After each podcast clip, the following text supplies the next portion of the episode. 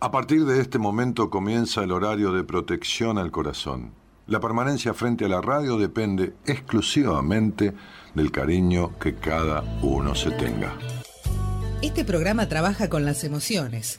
Cualquier semejanza con la realidad es tu responsabilidad, ya que solo vos podrás afrontar lo que fuiste, lo que sos y lo que querés ser ante un imprevisto impacto con ciertas verdades que desconocías. Entendemos que quizás hayas estado huyendo demasiado es hora de dejar de escapar. Gracias por volar con buenas compañías. Con ustedes, Daniel Martínez. Hola, buenas noches, ¿cómo estás? La vida gira como una noria. Me pierdo por cada rincón. Le canto al cielo la risa es mi nueva religión. La vida gira, gira cual remolino. Y aunque hay paradas antes de mi destino, mi rumbo es claro y el viento es firme. Y no me olvido de mis raíces. Solo hay que vivir,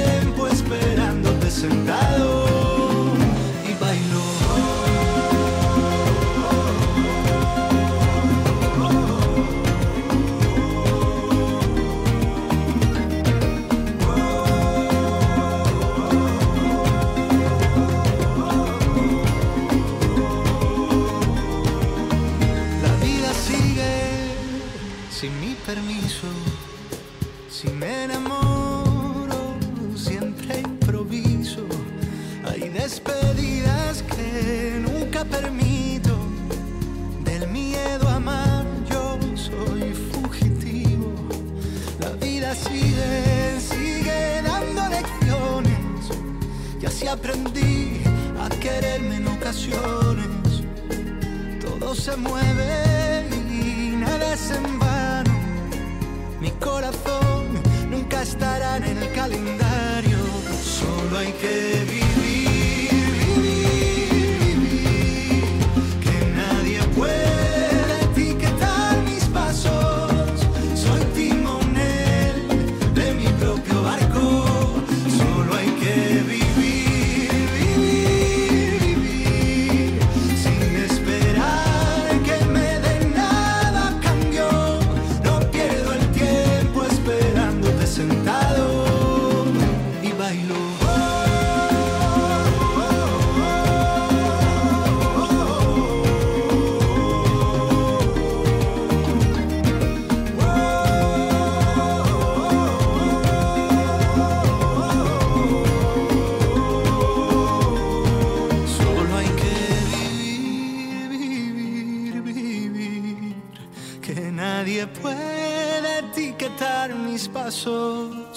Soy timonel de mi propio barco y solo hay que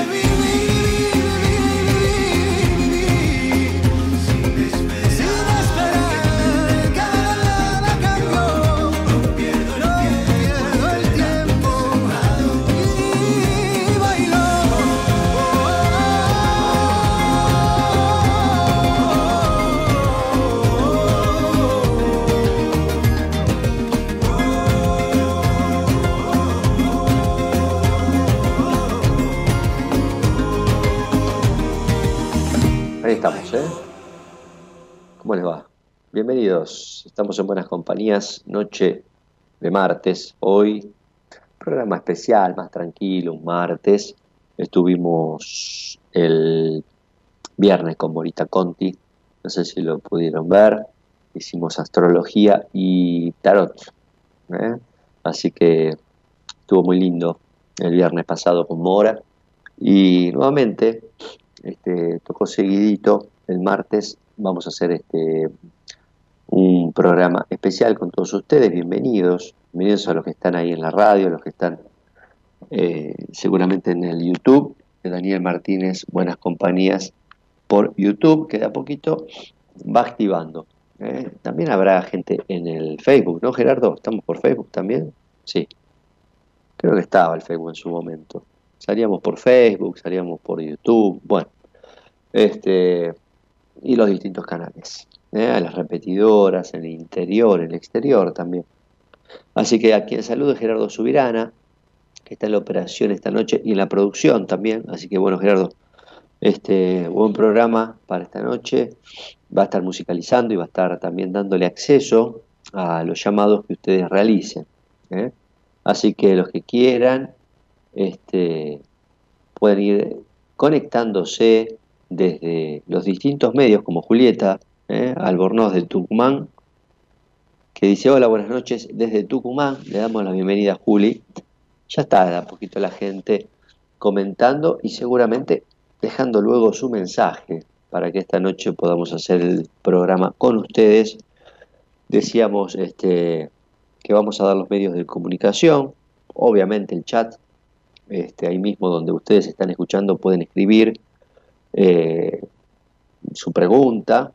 Ustedes saben que este, este, este espacio, este, de alguna manera lo bauticé Astrología a la Carta, eh, para que ustedes puedan tener un acceso directo, eh, gratuito y, profundo, y, aunque sea breve, pero no por eso menos profundo de lo que es la carta natal. Eh, la carta natal, que es el mapa de nacimiento, que decíamos es la huella dactilar cósmica, es eso que te identifica. ¿sí? Es como este, tu firma, tu firma cósmica. Eh, hay una pseudociencia, vamos a decirle así, para que nadie se sienta tocado, como es la astrología, que es incluso este, más antigua que muchas de las ciencias modernas, que viene arrastrando un saber acerca de las personas y de lo que uno puede ir a buscar ahí. Y en esto me quiero detener, porque lo que cada uno va a buscar ahí Depende de cada uno. Eh, eh, hay gente que va a buscar el azar, hay gente que va a buscar la suerte, hay gente que va a esperar a ver cuándo me va a venir una, buena de arriba, ¿no? Este, hay gente que va a, otra cosa. Va a conocerse, va a, interrogarse, va este, a usarlo como una herramienta, que principalmente ese es el uso que, en mis terapias yo suelo darle a la astrología. Eh, además de astrólogo, yo soy psicólogo, ustedes lo saben, y dentro de lo que son las primeras sesiones vemos con la fecha y hora de la persona un poco en lo que sería algo así como lo que la astrología destinó o predestinó para esa persona. Y ahí tenemos una situación que se repite mucho, esto lo voy a decir, y es que esto que se predestinó y lo que la persona está viviendo se parece mucho. O digámoslo de otra manera, la persona reconoce muy fácilmente eso que uno le cuenta y uno dice, está adivinando. No, es lo que justamente este, como estructura, vamos a, a tomarlo de esa manera, marca la carta de la persona para que la persona lo pueda superar y de ahí el título de, del programa de hoy, que tiene que ver con la evolución, decíamos ahí en el post, evolucionar. Eh, evolucionar. Muy pocas veces este, se habla de esto. Eh, por lo menos en, lo que es la psicología más académica, eh, lo que son las psicologías evolutivas, quedan en un lugar muy chiquitito. Eh, incluso es muy loco, ¿no? Pero queda prácticamente atado eh, a procesos casi automáticos, diría casi biológicos, ¿no? O como una parte automática de la psicología.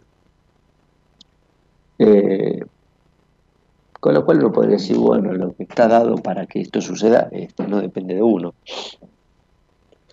Y ahí me quería detener. Hoy vamos a hacer un repaso. Ahora, a mí me gusta, cuando tomo un término así tan, tan, tan abarcativo y transversal como es evolución, este, me interesa verlo desde distintos ángulos, para que ustedes también, bueno, a los que les interesa se informen y, y sepan más o menos todas las cosas que hay detrás de esto, y también para tener otra perspectiva al momento de llegar al punto que queremos llegar, que se trata un poco de la evolución desde el punto de vista psicológico e incluso más allá de la psicología, ¿no? Pero sí centrado en el individuo, en la persona, ¿no? Hacia dónde evolucionamos.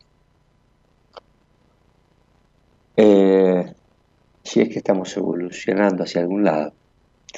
Eh, entonces decía el post, evolución.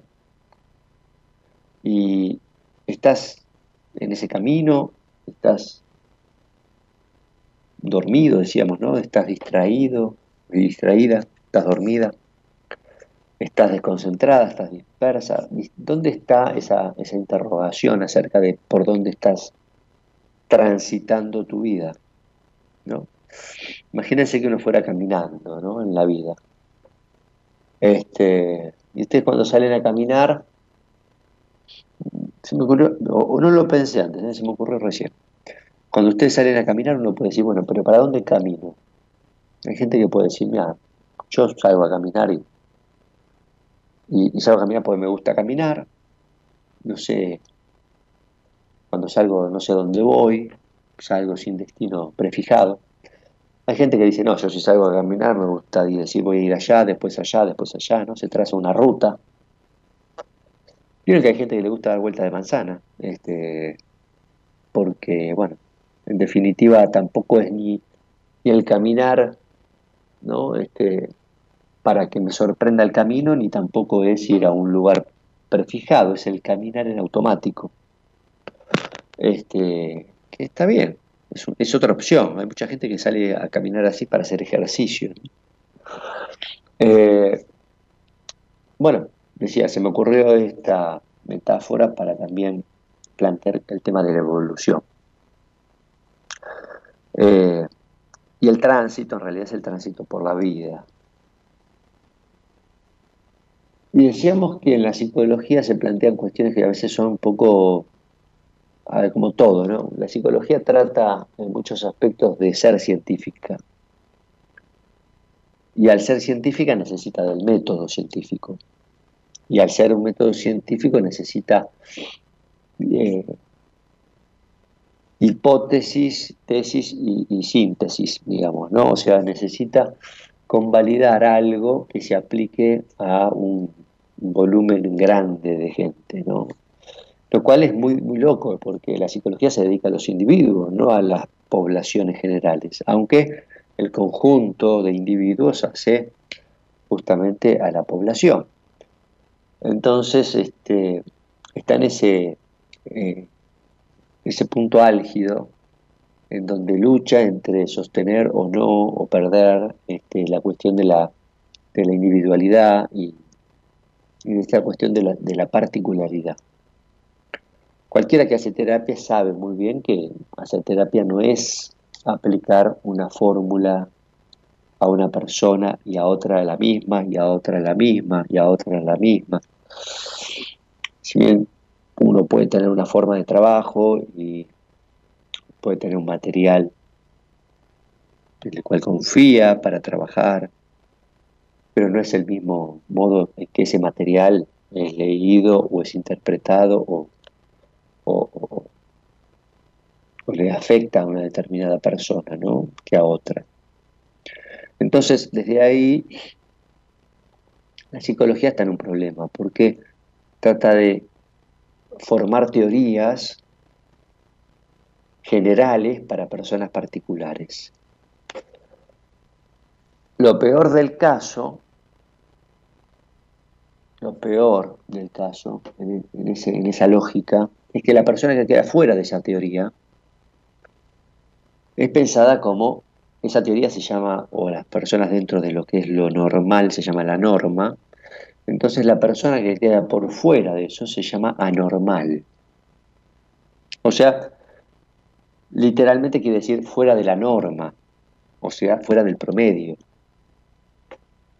¿Qué quiere decir ser anormal en ese sentido, ¿no? a nivel psicológico? Eh, porque muchas veces está el sesgo de lo patológico. En esta anormalidad aparece el sesgo de lo patológico, o sea, que no es normal, está enfermo o tiene un problema. El problema es de la persona, que no está dentro de lo que son los cánones y los límites de la teoría, está por fuera de mi teoría, mi teoría es completa y es perfecta y el problema está en el otro, que es una normal. Bueno, se han refutado innumerables teorías, etcétera, o sea, no hace falta recaer en esto. Eh, ustedes lo van a entender mejor, si bien está claro, ¿no? Que nos dicen, no, pues si está loco, tiene un problema. Bueno, pero les voy a dar un ejemplo que no es tan claro y van a ver que es muy interesante. Sobre todo lo que tiene que ver con la cuestión educativa. Hay una rama de la psicología, es, psicología educacional, y dependiendo cómo uno lo tome y el marco teórico que uno lo aborde, muchas veces el chico que no aprende, chico, chica, digo, el niño que no, o adolescente que no aprende de la manera en que plantea el modelo, es pensado como teniendo un cierto problema, él, el niño, de aprendizaje. O sea, no hay problemas de enseñanza, hay problemas de aprendizaje.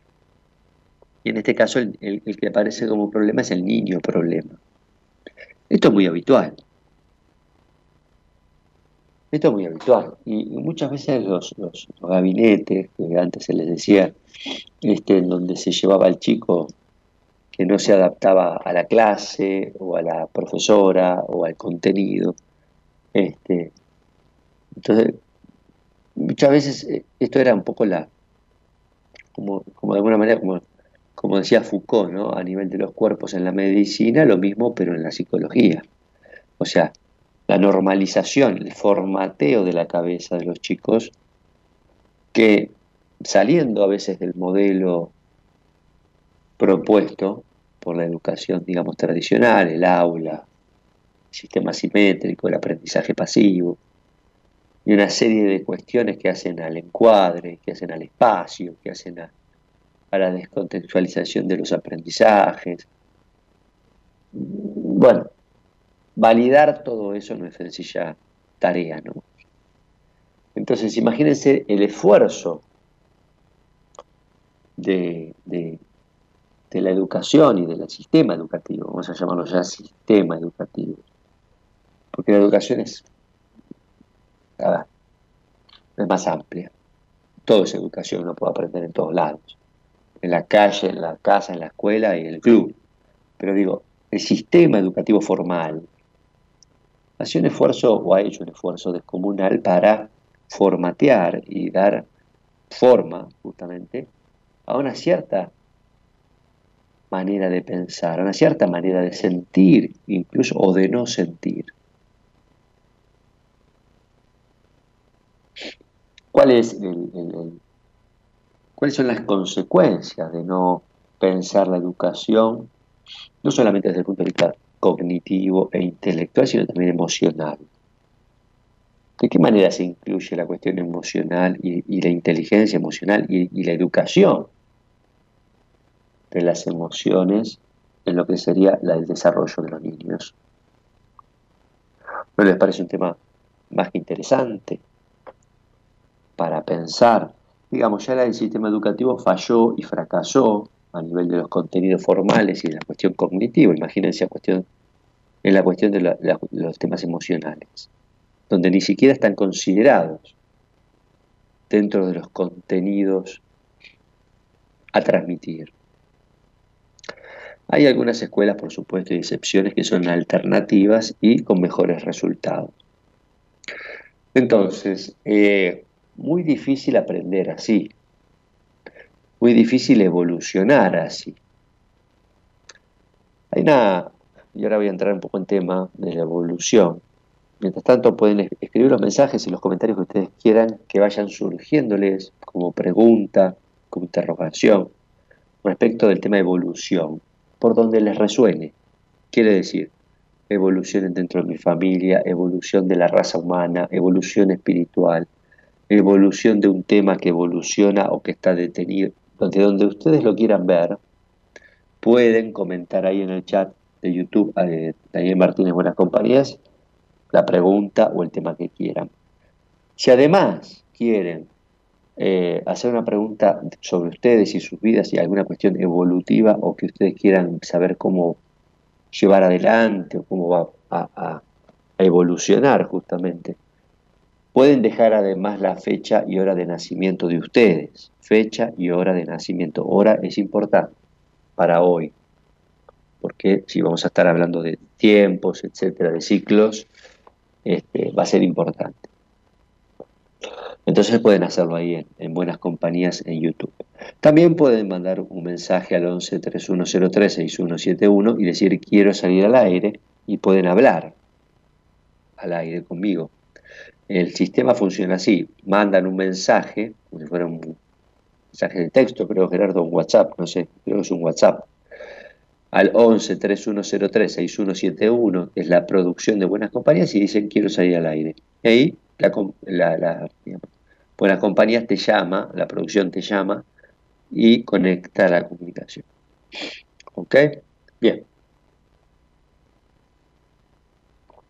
Un poquito de agua. Y seguimos. Eh, el tema que nos concierne eh, tiene que ver con esta primera apreciación evolutiva, la más conocida, la teoría evolutiva más conocida a nivel especie, es la de Darwin. Ustedes la habrán sentido nombrar. ¿Y cómo se llama la teoría de Darwin? La teoría de la evolución de la especie del ser humano de Darwin. Es la de la, este,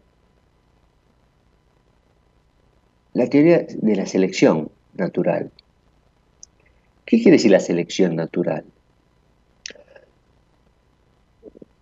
podríamos decir, hay gente que nace con ciertos dotes y ciertos genes o lo que sea, ciertas capacidades que desarrolla, que frente a las adversidades de la afuera y del medio, que puede ser muy exigente, aquellos capaces de superar esas exigencias van a prevalecer. Mientras que los más débiles van a perecer o van a morir o van a morir en el intento, como se dice. Entonces, desde un punto de vista genético,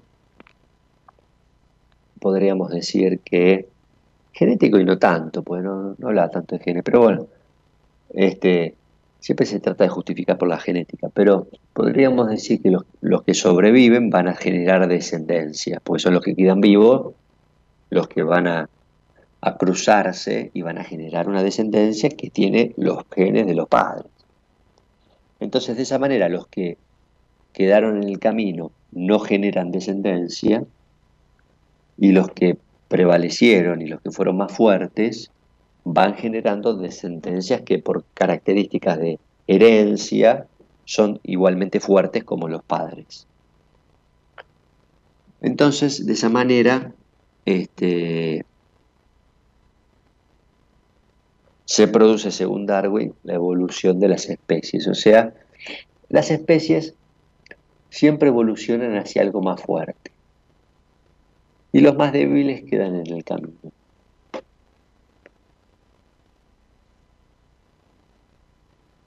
¿Podríamos pensar si esto es así a nivel psicológico? ¿Ustedes qué les parece? ¿Ustedes creen que esto se da en ese nivel, no solamente en el nivel de un animal que resiste el frío o el calor o la, altura o, la presión del ambiente, sino más puntualmente yendo a la especie humana. Parece que esto es aplicable puramente, ¿no? sería una cuestión de ser purista, ¿no? De ser darwinista.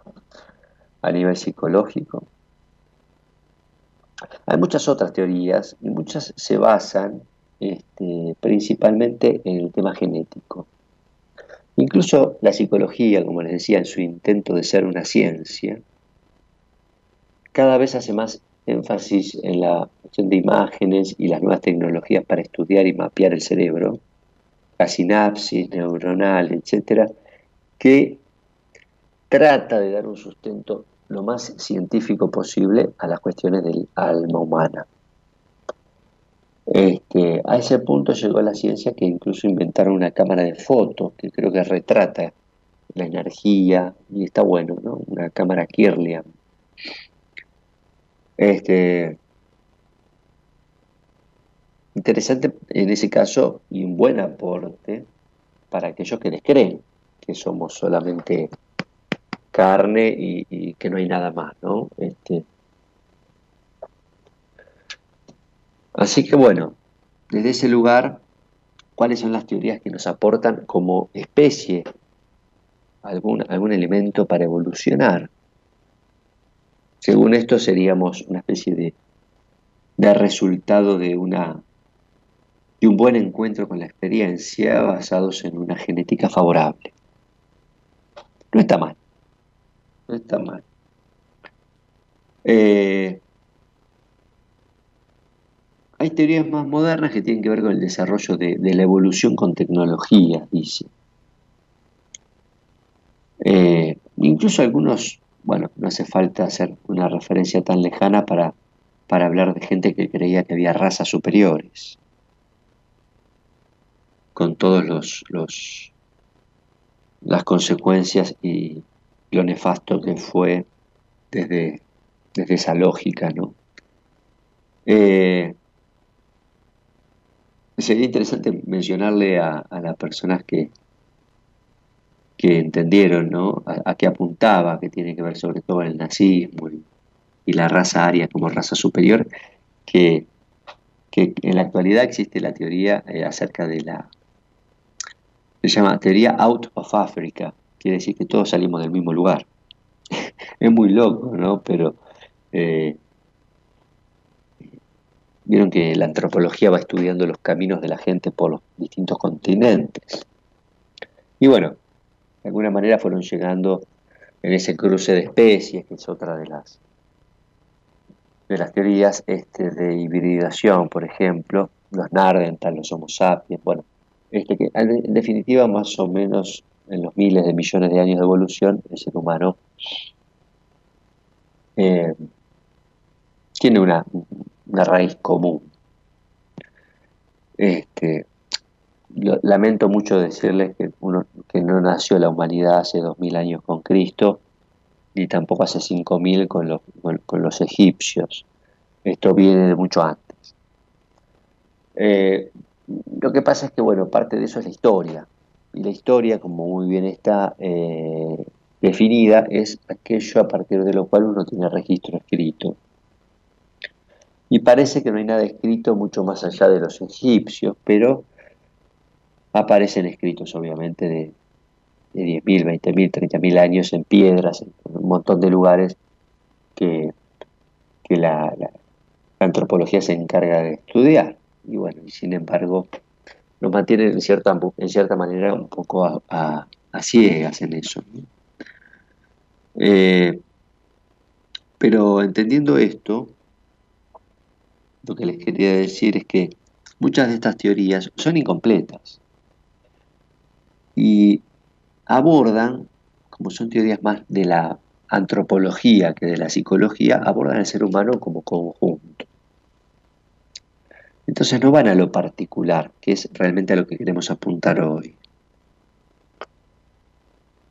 Hoy queremos hacer un, un, salto y que vos pienses la evolución desde el punto de vista de tu persona. O sea, lo que te toca a vos evolucionar en esta vida que te tocó. ¿Y por qué elegí el tema hoy? Primero porque tiene vigencia permanente.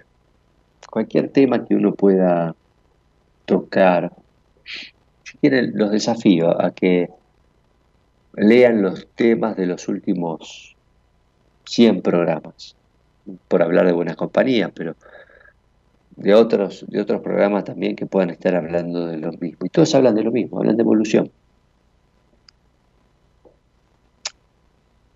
Las personas que, muchas de ellas, gente que atiendo, que están muy mal, que están deprimidas, que están desganadas, muchas veces se preguntan sobre ese sentido, el sentido, el sentido de la vida, ¿no? El sentido hacia dónde voy, qué hago, mi misión, qué sé yo. Este, lo que sucede muchas veces es esto, ¿no? Que la conclusión es la evolución. Si uno puede sacar una conclusión de todos los, los, pacientes, los oyentes, las personas que de alguna manera lo contactan a uno, es la evolución como título. Después cada uno tendrá que ver en qué tiene que evolucionar y cuál es su tarea. Entonces, piensen que se contrapone al término evolución. Eh, me parece que más que involución, que es lo que seguramente a muchos de ustedes les, les habrá salido, es la cuestión del detenimiento o de la detención si se quiere. O evoluciono, o me muevo, o avanzo, con sus idas y vueltas, o me quedo quieto. Me parece que ese es el primer par que se arma, la primera tensión fuerte, que hace que uno pueda darse cuenta de dónde está parado. Hay gente que está quieta mucho tiempo. ¿eh? Este, Carlos Esteban Martínez, hola Daniel, primera vez que te veo, sos idéntico a mi tío Raúl. No soy Daniel, querido Carlos, soy Pablo Mayoral. Daniel Martínez está los lunes y los miércoles. ¿eh? Así que si estás viendo ahí hoy alguien con remera roja, ese soy yo y eh, soy columnista de Buenas Compañías. Pablo Mayoral. Ahora te voy a pasar los datos por chat para que me conozcas. Bienvenido al espacio. Veo que sos nuevo. Eh, Héctor Daniel dice buenas noches, muchas gracias. No hay una pregunta, tiene una fecha y una hora. Vamos a, tomarlo porque la verdad que no hay consigna. Yo les dije pongan la pregunta que quieran y la no pregunta también es una pregunta. Entonces esto es como decir, bueno, ¿qué me puedes decir con mi fecha y hora? ¿No? Este, y vamos a decirle algo. 7 del 8 del 84. Así también de paso conocen la, herramienta de la astrología. ¿Está? Bien. Eh, lo que estoy haciendo ahora es cargar la fecha, lo cargué para Buenos Aires, por si, por, si llega a haber algún error. ¿Qué marca la astrología eh, desde el punto de vista evolutivo? Bueno, muchas cosas, pero los aprendizajes más claros tienen que ver con las áreas de crisis. Después lo vamos a ver un ratito con las crisis que propone Erickson. Este, ¿Cuáles son esas áreas de crisis de la persona? ¿Dónde se pueden ver eh, los lugares en donde la persona pudo haber... Eh, yo les explico un poco rápidamente el tema de la, de la evolución psicológica uno va viviendo un camino que no se da cuenta cómo lo va viviendo, que va desde edades muy tempranas hasta edades que después van a ser más avanzadas. Cuando uno es adulto y toma conciencia de muchas cosas, siente que tiene algunas dificultades. Esas dificultades no son del hoy, se sembraron como una semilla en aquella etapa temprana. Y después se desarrolla, o sea, el brote viene después en la edad adulta, cuando uno como adulto consciente se tiene que ver no con el conflicto, sino con las dificultades que acarrean esas características que uno generó a partir de ese conflicto del cual no se acuerda o no lo termina de entender, pero que justamente es el que hay que resolver. ¿Está? Más o menos eso es a, grandes rasgos la explicación. Por eso vamos a hablar después de las teorías de la evolución en relación a la psicología. Y lo más interesante ahí, quizás vamos a tomar a, a Erickson con las crisis de los distintos periodos, que también es una teoría, por supuesto, y es generalista, pero que cada uno puede interpretar cómo le fue en esos periodos. ¿eh? Vamos a ver la carta de Héctor, Daniel Escudero, y lo vamos a ver este, desde... Qué lástima no puedo mostrar la imagen, ¿no? Pero bueno, vamos a ver desde el punto de vista evolutivo, marcando principalmente primero las características de las luminarias. Las luminarias son Sol-Luna, están ambos en signos de fuego. La luna está un poquito más eh, comprometida por posición, puede estar en una posición de luna en casa 7, pero el sol está en una buena posición, sol en casa 3, un ascendente en Géminis. De alguna manera una persona activa, una persona que necesita intelectualmente estar siendo este, desafiada, curiosa. Eh, muy posiblemente se sienta dueño y, capaz de llevar adelante empresas importantes y que pueda sentir una especie de personalidad fuerte. ¿Por qué digo una especie de personalidad fuerte? Pues la personalidad es eso. Es una estructura que te hace sentir, en, el mejor de los casos, evolutivamente hablando, seguro, pero con una cierta cuota de estancamiento.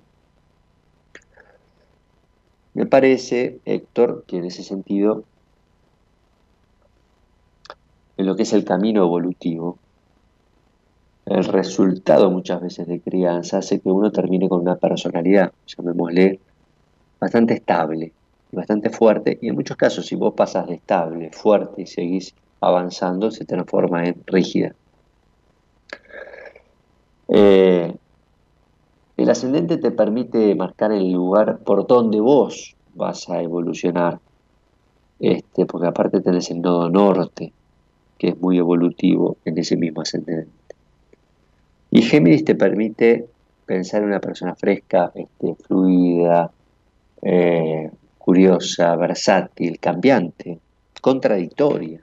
Cuestiones que vos muchas veces evitás. Fíjate que mucho de lo que vos este, podés avanzar, este, lo, lo haces de manera incluso segura, confiada, pero si ves un poquito más allá vas a tener una cierta cuota de rigidez. Y cuando esto sucede, uno pierde espontaneidad, uno pierde frescura, uno pierde incluso a veces la conexión con lo que está haciendo, en el sentido de la experiencia profunda. Viste que a veces que uno este, vive cosas que antes de vivir ya sabe cómo van a ser y cuando la está viviendo dice, sí, yo ya sabía que era así. Bueno, toda esa anticipación y todo ese prejuicio en algún punto hace que uno se prepare y, esté todo el tiempo prevenido de nuevas experiencias. Entonces, yo lo relacionaría a ciertos aspectos tanto asfixiantes y solitarios de tu infancia, que acentuaron ciertas características fuertes en vos, que hicieron que te sobreadaptes. ¿no? Es una típica carta de sobreadaptación intelectual, Sol en 3, con una fuerte represión emocional. Y expresiva y creativa, Luna en 7, Saturno, Plutón en 5. Toda esta combineta, de alguna manera, hace que vos, hoy por hoy, este, sin hacer mayores preguntas, pues siempre hacer una pregunta es un riesgo de abrirte, este, puedas recibir la respuesta de que en el camino evolutivo es muy probable que vos estés detenido. Y esta es una típica carta que, de no abrirte a otro proceso más profundo, te va a dejar en una meseta, te va a dejar estancado. Ahí donde llegaste, sentís que desde el intelecto y un poco desde los recursos y un poco desde, lo que ya sabes como zona conocida y zona de confort, es muy probable que vos sientas durante un periodo de, vida que ahora no viene al caso, pero lo podríamos analizar en un estudio, un cierto detenimiento, estancamiento. ¿Está? Al principio eso está bueno, porque como es corto el periodo de estancamiento y como vos venís de la, necesidad de estabilizarte y de barrer un poquito abajo de la alfombra lo que tenés para expresar, lo que tenés para, para elaborar emocionalmente, entonces va a servirte. Esto suele servir 30, 40 años que vos tengas de vida. Después en la segunda etapa de vida, cuando ya el alma siente que te está quedando menos tiempo, no poco, pero menos, este, es muy probable que vos pidas, o que mejor dicho, tu alma pida pista. Entonces ahí es donde vienen las crisis. La famosa crisis de los 40 es muy, muy probable que te pase. ¿eh? Este, ahí vas a, vas a darte cuenta que vas a romper tus estructuras, vas a transitar otras libertades que hoy mismo reprimís, vas a tener la necesidad de conectar con las emociones, con tu expresión, este, etcétera, etcétera, un montón de cosas que vienen a, la carta tuya. Eh, hola Daniel, ya lo, dije, Erika Bogoya. Buenas noches Pablo, desde el año pasado, dice, he tenido un torbellino de desafíos que movieron mis ámbitos emocional, espiritual y laboral. Me ha costado adaptarme y transitar procesos. Este, bueno, ahora vamos a leer el tuyo, buena hora, porque de alguna manera este, todo lo que lo que rompa un poco estas cristalizaciones está bueno, ¿no?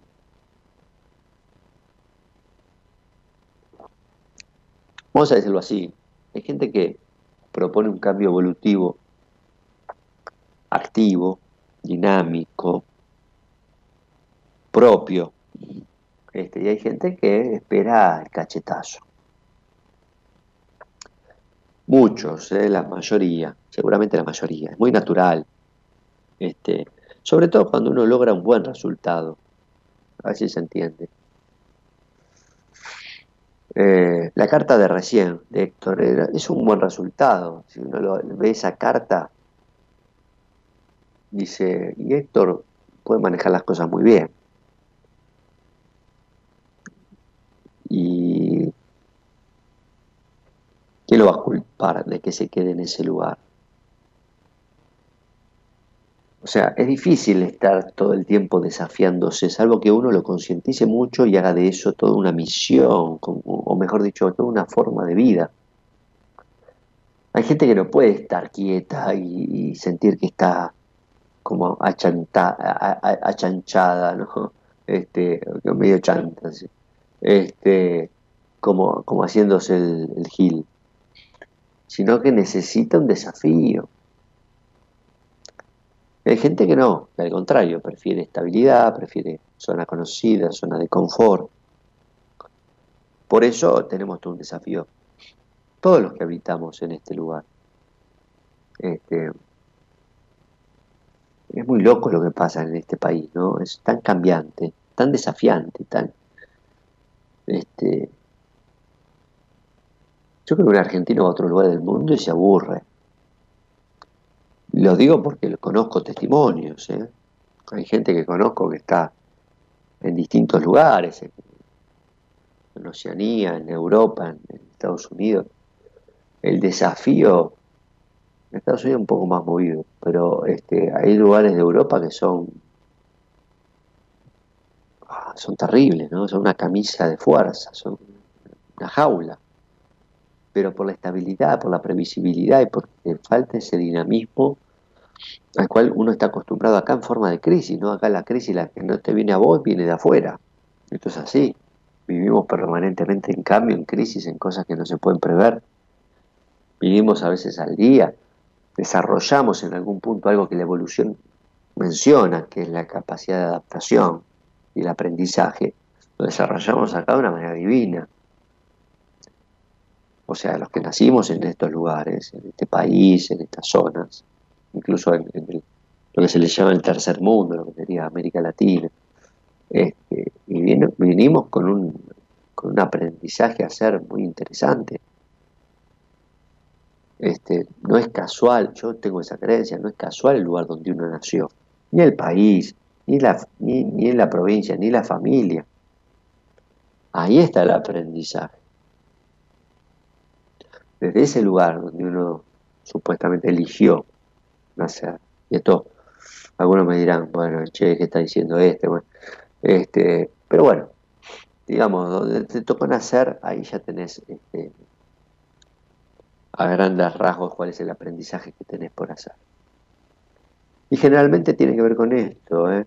con ir un poco descubriendo cuáles son las limitaciones y, las cosas a superar, no solamente propias, sino heredadas de la familia. Uno a veces viene, lo habrán este, escuchado mencionar en, cuando uno habla del árbol genealógico, que han hecho talleres, programas, muchos columnistas de, buenas compañías y de otros lados, está muy de moda esto de decir sano el árbol, sano mi familia. Vengo a corregir mi árbol. No, no, te venís, venís a evolucionar vos. Porque todo eso del árbol que te toca, te toca a vos. Quizás tu madre, tu padre, tu abuela muerta no van a cambiar. Vas a cambiar vos, la familia, cómo te afecta vos, en vos, y lo vas a cambiar para que no pase para adelante. Entonces, eso sería sanar el árbol. Sanar mi herencia en mí. Hacer que eso que me condiciona deje de hacerlo. Recuperar, justamente como le decía recién a, a este muchacho, recuperar esa libertad. Entonces, si uno toma conciencia de que está en ese camino, puede quedarse un ratito acomodado, pero después se aburre y, pasa otra cosa. Lo bueno que tenías recién, Héctor, era tu ascendente en Géminis, que es buenísimo. Este, el signo de Leo es un poco más quedado, aunque ambicioso. Si podemos tener una combinación positiva, quizás lo podemos hacer funcionar. Este, primera vez que escucho, dice Héctor, hermoso programa. Bueno, me alegro. Mira, encima fuiste un poco protagonista, Héctor. Gracias a tu mensaje, ¿eh? para que también le sirva a, otras personas. Por ejemplo, a Erika ahora le voy a contestar. Lo que quieran hacer, si querés, te cuento, la primera vez que escuchas, Héctor. Bueno, esto que hacemos al aire, que es un poco la lectura de tu carta natal, se puede hacer en privado, en un estudio, por supuesto, en una entrevista mucho más profundo.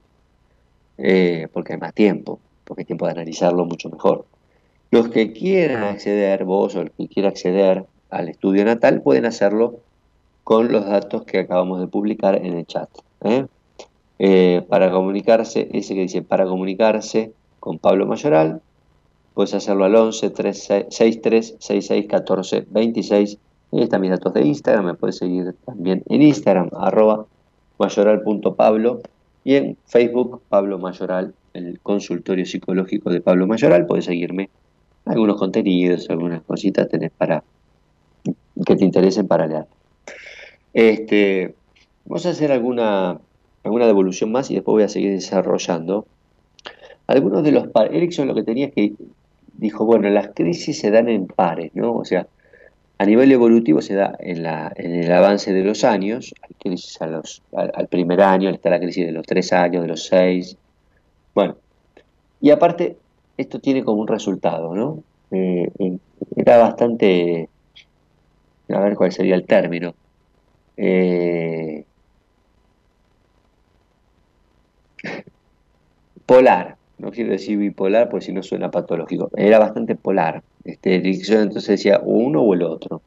Uno jugaba entre tensiones, por ejemplo, la de la confianza o la desconfianza, para que se entienda. Uno jugaba en esas tensiones y a partir de las vivencias tempranas desarrollaba una capacidad de tener mayor confianza,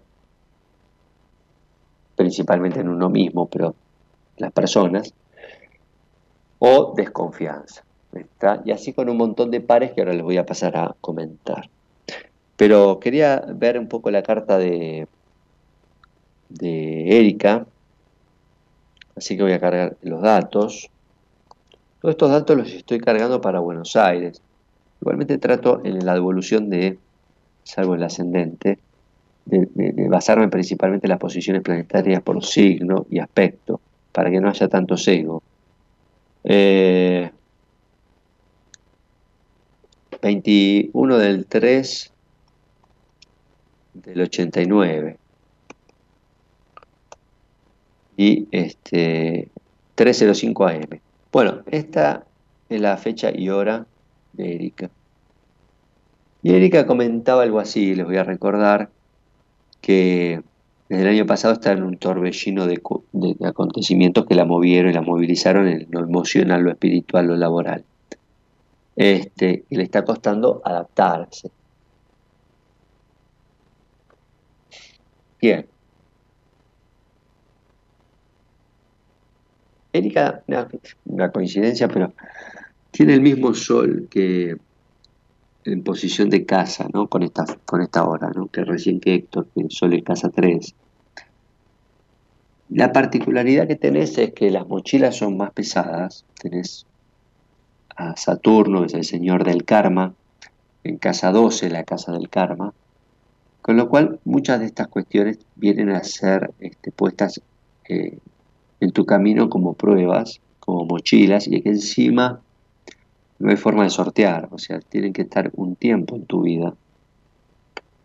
Y la característica de, estos planetas en 12, que tiene que ver mucho con la forma que se transmitió desde la madre esa confianza o desconfianza, justamente es que estar, estar siempre como apremiada, ¿no? A, que las cosas pueden resultar de alguna manera este,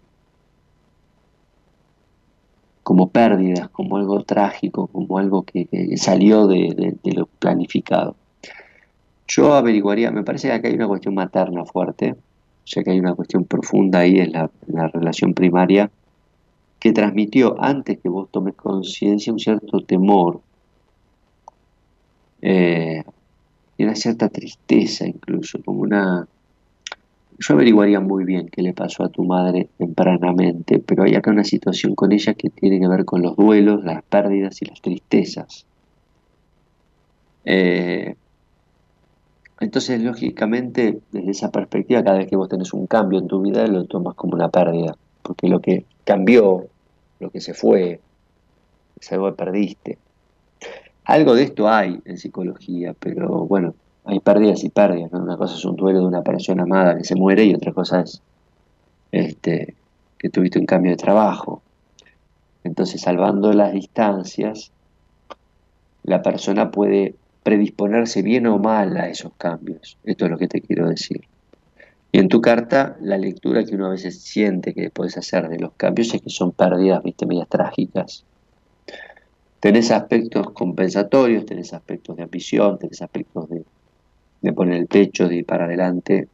por supuesto, un sol en tres siempre es un sol comunicativo, creativo, con una mente fuerte y resiliente, o sea, capaz de soportar las adversidades, pero tenés una falta de adaptación típica de las luminarias en oposición y una luna en caída, la luna en casa 8. ¿Qué dice Erickson de la primera etapa?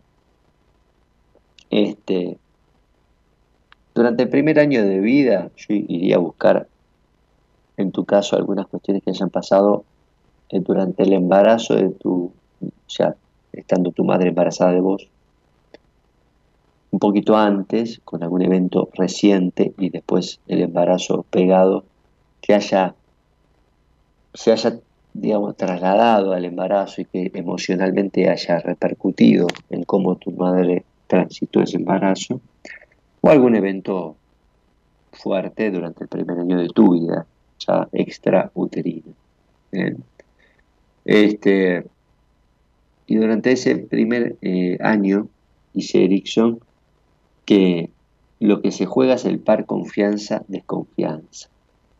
Lo que genera confianza o desconfianza en el mundo, pero principalmente después en uno mismo, es si uno percibe emocionalmente, esto no se piensa, ¿eh?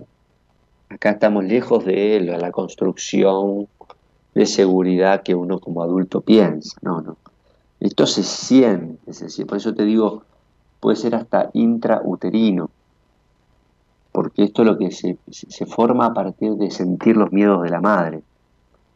De sentir una madre este, que, no confía en el mundo, que de alguna manera o puede ser inconsistente o negligente en la crianza, o ella misma estar atravesando una crisis muy fuerte que traslada automáticamente su estado emocional a la hija. Eh, tu luna aparece en la carta como una luna abandónica, una luna en pérdida, con lo cual este, salgo a trabajar entre otras cosas. El estudio natal tuyo daría muchísimas cosas para decir y para hablar. ¿eh? Es muy probable que con un Plutón en 10, desde lo externo vos pienses, no, a mí lo que me faltó fue mi padre. Esto lo vas a decir seguro, si salís al aire lo vas a decir. Pero el tema principal acá está en, la relación primaria con la madre. Eh, porfa, dice Julieta Albornoz. Bueno, vamos a decirle a Juli, pero lo que veo es que no hay pregunta, gente. ¿eh?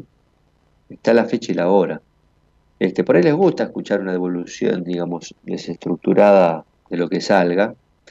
Este, pero bueno, vamos a hablar un poquito ahora. Le voy a contestar a Julieta eh, o, Julieta, no Julieta. ¿eh? Julieta. Eh, vamos a hablar un poquito más de estos pares de Erickson. Lo que les decía, Erickson propone la evolución a partir de las crisis. Digamos, el pensamiento yo, yo adhiero, yo adhiero. Las personas que no son movilizadas de alguna manera por algún lío, alguna crisis, algún quilombo, llámele como quieran, se quedan estancadas. Hay una tendencia, no digo 100%, pero muy general, muy general, muy, muy general, 90 y pico por ciento, de las personas que si no tienen un problema se tienden a estancar. Y para muchos estará muy bien, y para otros, este, si lo piensan desde el punto de vista de la evolución, no. ¿Por qué? Porque la evolución es permanente cambio. Evolución es tratada del cambio, cambio para adelante, para, llámenle como quieran, visualícenlo para arriba, para adelante, para el costado, qué sé yo.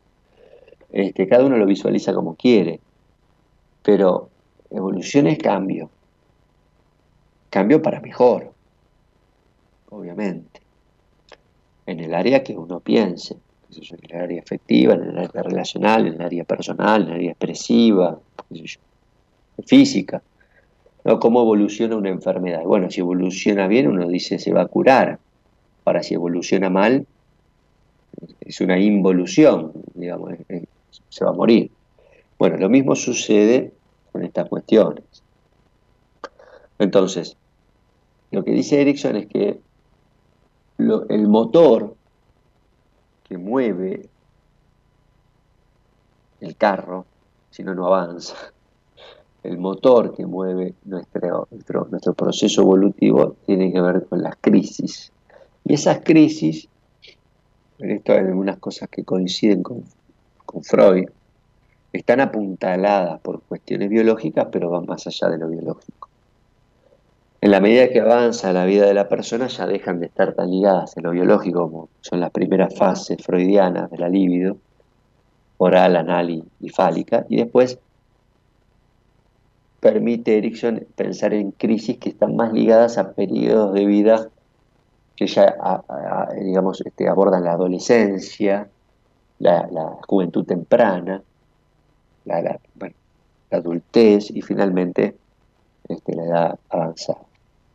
Entonces, este, Erickson decía, bueno, a partir de estas crisis, uno puede pensar cuáles son los procesos que se juegan en esta evolución del ser humano. Entonces dice, de, de, 0 a un año lo, lo, más importante que el ser humano tiene que desarrollar es la confianza. Podríamos hablar un programa de esto. O sea, si ustedes supieran cuántas de las, de las terapias que uno lleva adelante, que se podrían resolver y dar el alta, como le dice generalmente la gente, ¿no? Eh, tiene el alta, sí, bueno, que es un sinónimo de que, bueno, que la persona puede andar sola y, justamente buscar su camino y evolucionar. ¿Cuántas, ¿Cuántos procesos terapéuticos se resolverían solamente con el desarrollo de una mayor confianza en uno mismo? es el, es el primer paso que plantea Erickson. Base, pero base al fin, base como sustento, porque sin esto después, ¿cómo hacemos? Muy importante. Y esto generalmente se desarrolla en la relación primaria con la madre o la persona de crianza. ¿Está? Así que todas aquellas personas que tengan falta de confianza, seguramente se puede hacer un análisis de cómo fue, ya sea por defecto o por exceso, esa primera relación y cómo puede venir la solución, generalmente atada y ligada a la otra figura que es la que viene a sacar y a rescatar a la persona. Pero tenemos este primer par, ¿eh? de 0 a un año, imagínense que eh, en este mismo periodo otros autores sugieren que se determina el potencial de salud o de enfermedad mental de la persona. Por supuesto que hay otras, otras afectaciones posteriores que pueden dar patología, pero esa patología ustedes ven como las más graves a nivel de salud mental, la, psicosis, la, la, esquizofrenia, bueno, la esquizoparanoia, todas estas este, afectaciones que uno dice, ¿Qué le pasó a esta persona? Bueno, suelen tener su, germen, su, semilla, sembrado en este primer periodo de cero a un año, básicamente ahí antes y, durante el, proceso de la identificación primaria. Bueno, estoy un poquito cansado, Gerardo, eh, de hablar sobre todo. Dame un temita para hacer una pausa. Ustedes quédense ahí, por favor, eh, que voy a, voy a seguir con las otras fases y voy a contestar a Julieta, a Yolanda, que también mató ahí de Mendoza a la hora. Estamos en buenas compañías, solamente para tomarme un, un descansito, pues no paré de hablar, no sale nadie al aire. Así que Gerardo, manda un temita y ya volvemos, vale.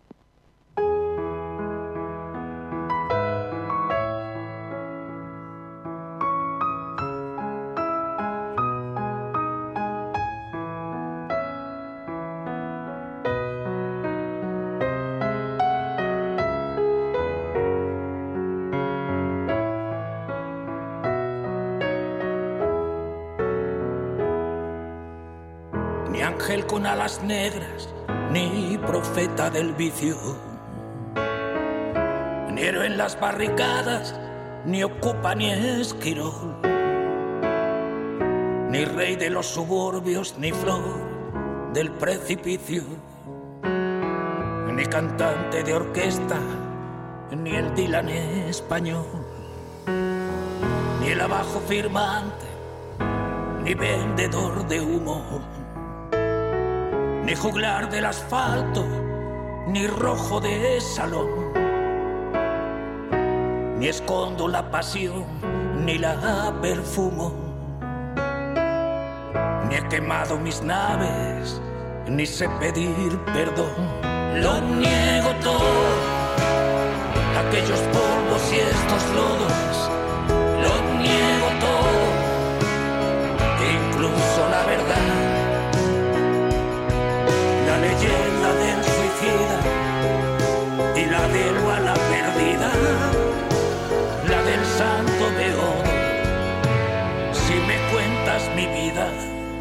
Lo niego todo.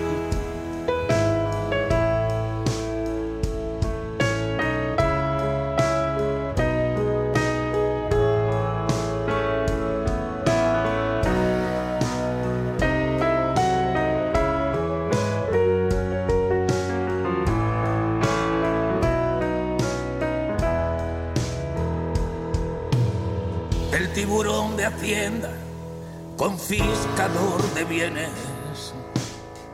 Me ha cerrado la tienda, me ha robado el mes de abril.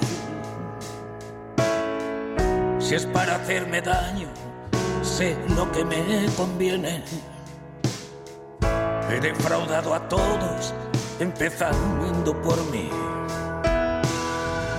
Ni soy un libro abierto, ni quien tú te imaginas Lloro con las más cursis películas de amor.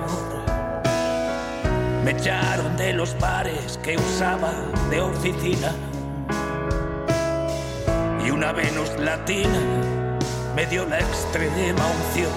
Lo niego todo, aquellos polvos y estos lodos. Lo niego todo, incluso la verdad la leyenda del suicida y la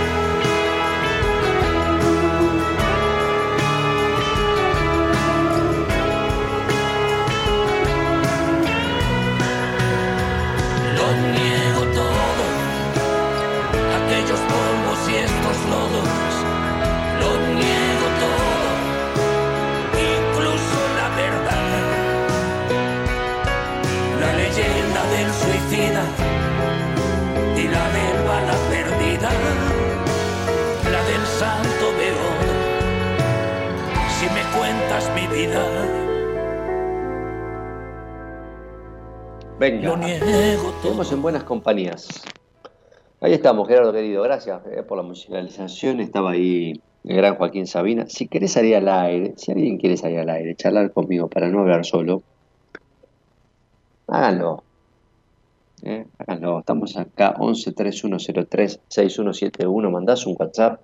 Y Gerardo, que de paso lo vamos a hacer trabajar poco a Gerardo, este, te llama, te llama y, y salís y hablas conmigo al aire. 11 3103 6171.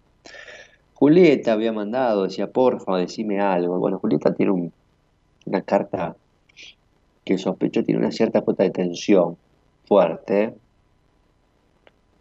Eh, es como estas cartas que, bueno, al tener esa carga,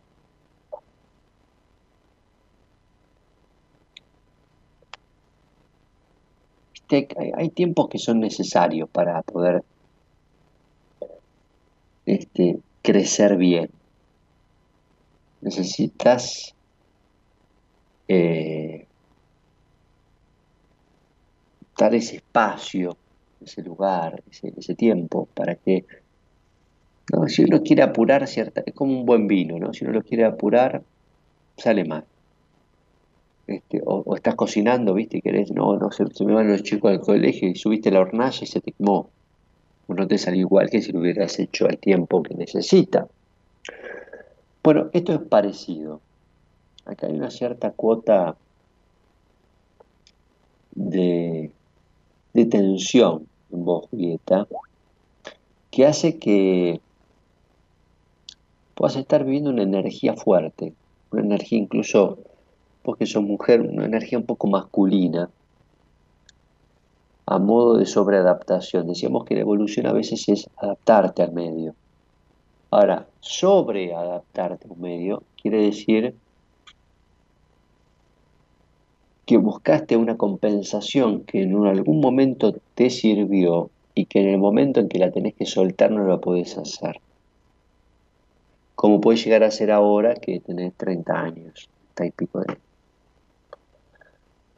Como ya tenés 30 y pico de años, te estás seguramente haciendo preguntas por qué tenés esta energía, esta impronta, por qué a veces tenés esta intolerancia, o por qué estás atada a vivir situaciones este, un poco, un poco agresivas, violentas, que su- suele tener este tipo de cartas, ¿no? Con una profunda sensación de falta de libertad, como si tuvieras que ir este, afirmándote en la vida los tumbos, ¿no? Vos me, vos me entendés por lo que estás viviendo. Entonces, de alguna manera, surge la necesidad de ser una chica más este, expresiva, más conectada con el aspecto femenino. En definitiva, todo un proceso evolutivo de integración. Las personas que tienen Sol en 8 eh, descubren, por decirlo de alguna manera, su esencia de manera un poco tardía en la vida. ¿está? Esto quiere decir que seguramente las crisis no van a ser solamente las crisis de Erickson, que son crisis este, más automatizadas. Quizás las crisis más, más, este, más tardías son las que te pueden llegar a afectar. ¿está? Eh, sobre todo en la crisis adolescente de identidad-confusión. En algún momento vos, vos te vas a empezar a preguntar quién soy realmente, ¿no? Entonces vas a estar como confundida. Y en esto es interesante, ¿no? Para poder ocupar bien los roles que te tocan y, y, poder empezar a separar. Sobre todo una de las pruebas que tenés fuerte en la carta, con esto cierro para no hacer un monólogo de tu carta, eh, una de las, de, las, de las situaciones fuertes para, para aprender es la de pareja en tu carta. ¿Está? Es como el espejo, es el otro. Entonces, todas las personas tienen ese problema fuerte de pareja, hay una crisis muy fuerte en ese, par eh, identidad-confusión de rol. ¿Ok? Que es algo de lo que seguramente vos puedas este, trabajar en caso que quieras. ¿sí? Primeramente, hacerte el estudio como para, este, como para saber un poquito más en profundidad de qué se trata. Tenemos un llamado de Colombia. Vamos con la colombiana o el colombiano que esté llamando. Vamos a recibirlo, Gerardo, dale.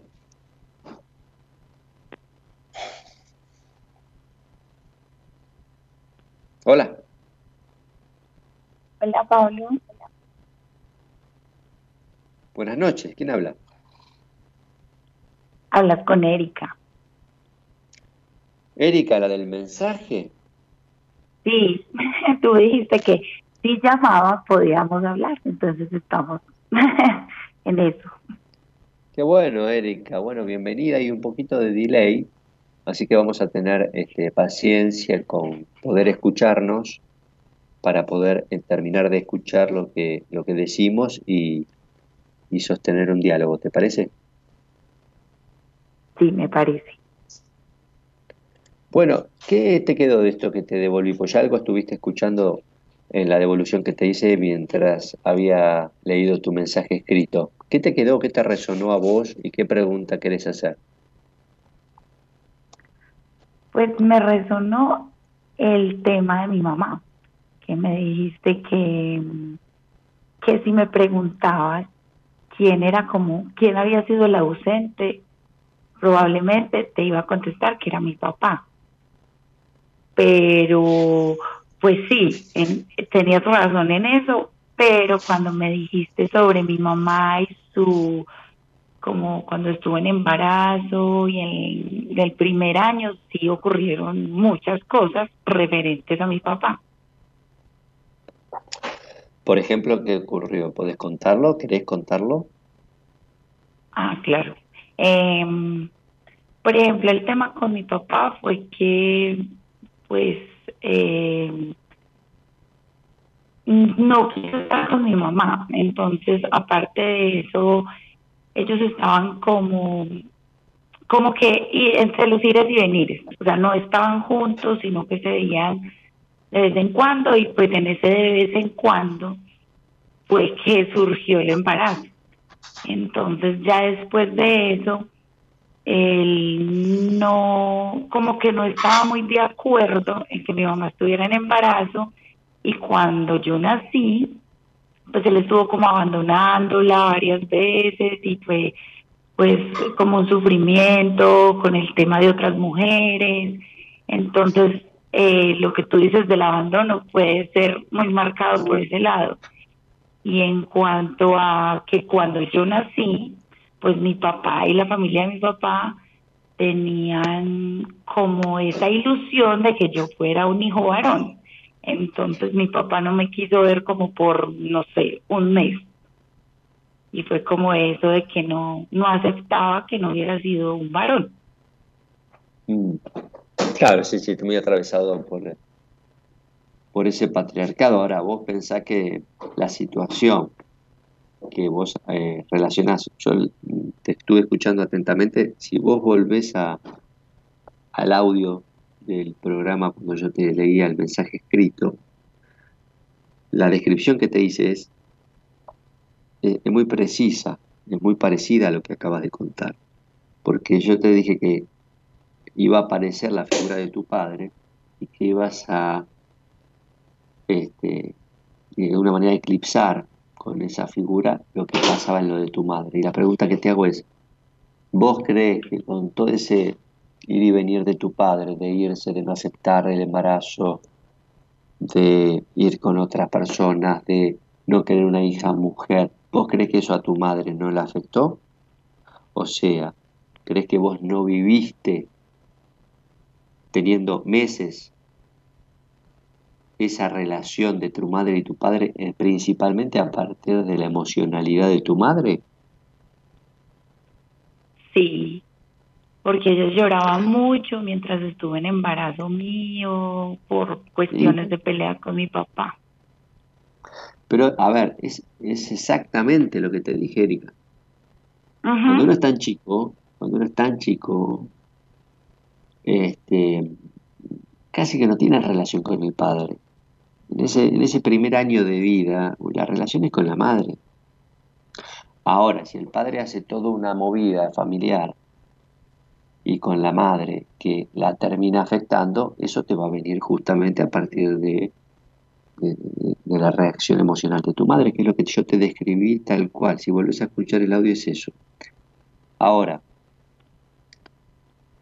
¿por qué te tiene que servir esta devolución? Si vos lo querés trabajar, lo puedes trabajar, pero lo que te marca un poco, eh, por ejemplo, la teoría de Erickson, a partir de las crisis evolutivas, es que si vas a las crisis evolutivas del padre, son crisis que tienen que ver más con la sociabilización, con, la capacidad de, de, forjar una identidad, ya hay una separación, un proceso de separación mucho más establecido respecto de la madre. La cuestión de la confianza básica no va a aparecer. Por eso te digo, se trabaja desde ese rol, desde esa función materna. Después tendrás que ver cómo, cómo, evoluciona justamente en las otras áreas, ¿no? Pero eh, lo importante cuando vos haces una terapia es que por lo menos tengas un buen diagnóstico, o por lo menos puedas empezar con el pie derecho. Porque si no te pasa que, no sé si existe terapia alguna vez, pero a veces das vueltas y das vueltas y das vueltas, y vas para un lado y vas para el otro, y, no sabes para... Tiene que quedar muy claro a dónde tenés que apuntar en cuanto al conflicto, ¿sí? Porque todo lo demás, por ejemplo, si tu madre hubiera tenido otra actitud, y en vez de estar eh, depresiva o, con miedo por el embarazo o amenazada por tu padre, hubiera dicho, bueno, que se vaya a Freddy Churros este, y hago mi vida sola o con otro tipo o con quien sea, y vos no hubieras sufrido ningún tipo de consecuencias. Y eso no dependía de la actitud de tu padre, principalmente dependía de cómo iba a responder tu madre. ¿Entendés lo que te digo? Sí, total. Incluso yo tengo, pues te identifico en mis eh, relaciones sentimentales eso es la herida del abandono y de cómo esa ansiedad, esa inseguridad de que se van a aburrir de mí y me, me van a dejar. Y efectivamente, por X o Y motivo, o por mi falta de desconfianza, por mi desconfianza o por mi inseguridad frente a esas relaciones, sea con quien sea, no importa, pero pues como que atraigo esa clase de situaciones y siempre estoy con esa angustia y certidumbre latente de que me van a abandonar. Bueno, mira, hay muchas cosas interesantes en tu carta. Tenés herida de abandono, tenés una compensación económico material que tratás de, de generar, vos por ejemplo, si desarrollaste en tu vida la capacidad de trabajo y la autonomía por el trabajo y las ganas de estar bien económicamente, o por lo menos solvente, eso pudo haber funcionado como una compensación para tu seguridad.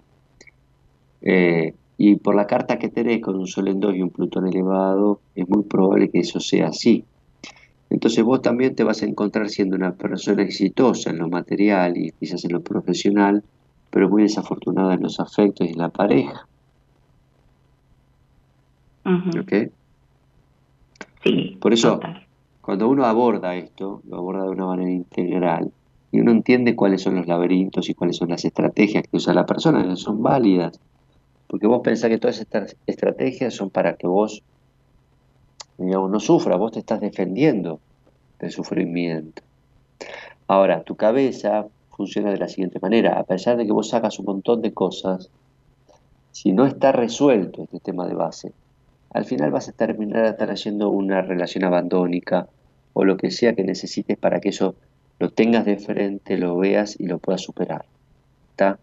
Con el tipo de carta que tenés, con Mercurio en, en, Pisces que no es favorable, un par de situaciones más como la luna en 8 que es depresiva, yo te diría que esto lo tendrás que, abordar con un profesional. ¿eh? No sé si hiciste terapia o si tienes la posibilidad de hacerla ahí en, Colombia, o si no, bueno, Estoy en terapia con Gaby. Y bueno, entonces abordarlo, hacerle escuchar este audio y abordarlo con ella. Vale, claro que sí, Pablo. Muchas gracias. Muy amable. Bueno, te mando un cariño muy grande. Vale. Chao. Que estés muy bien. Bueno, era Erika, salió al aire desde Colombia. Los que quieran salir al aire, estamos, ¿eh? Estamos al aire. ¿Ok? Daniel Martínez, buenas compañías en YouTube. Gente, Cristina Braida, mira, se, sumó Cris. ¿Cómo andas, Cris? Buenas noches.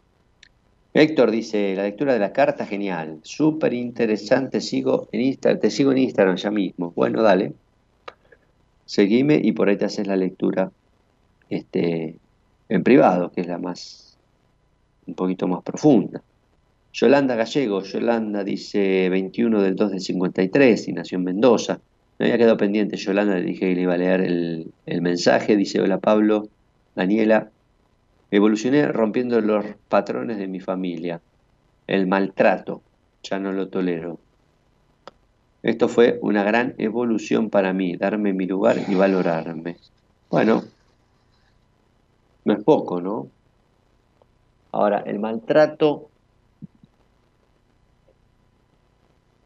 eh, si hay una carga ahí agresiva, igualmente que si vos te criaste en el maltrato, seguramente para hacer esto primero, muchas veces, o tuviste una situación muy, muy particular que te marcó, ¿no? La crisis y, posteriormente la evolución, eh, a partir de lo fuerte de la situación, o tuviste ayuda.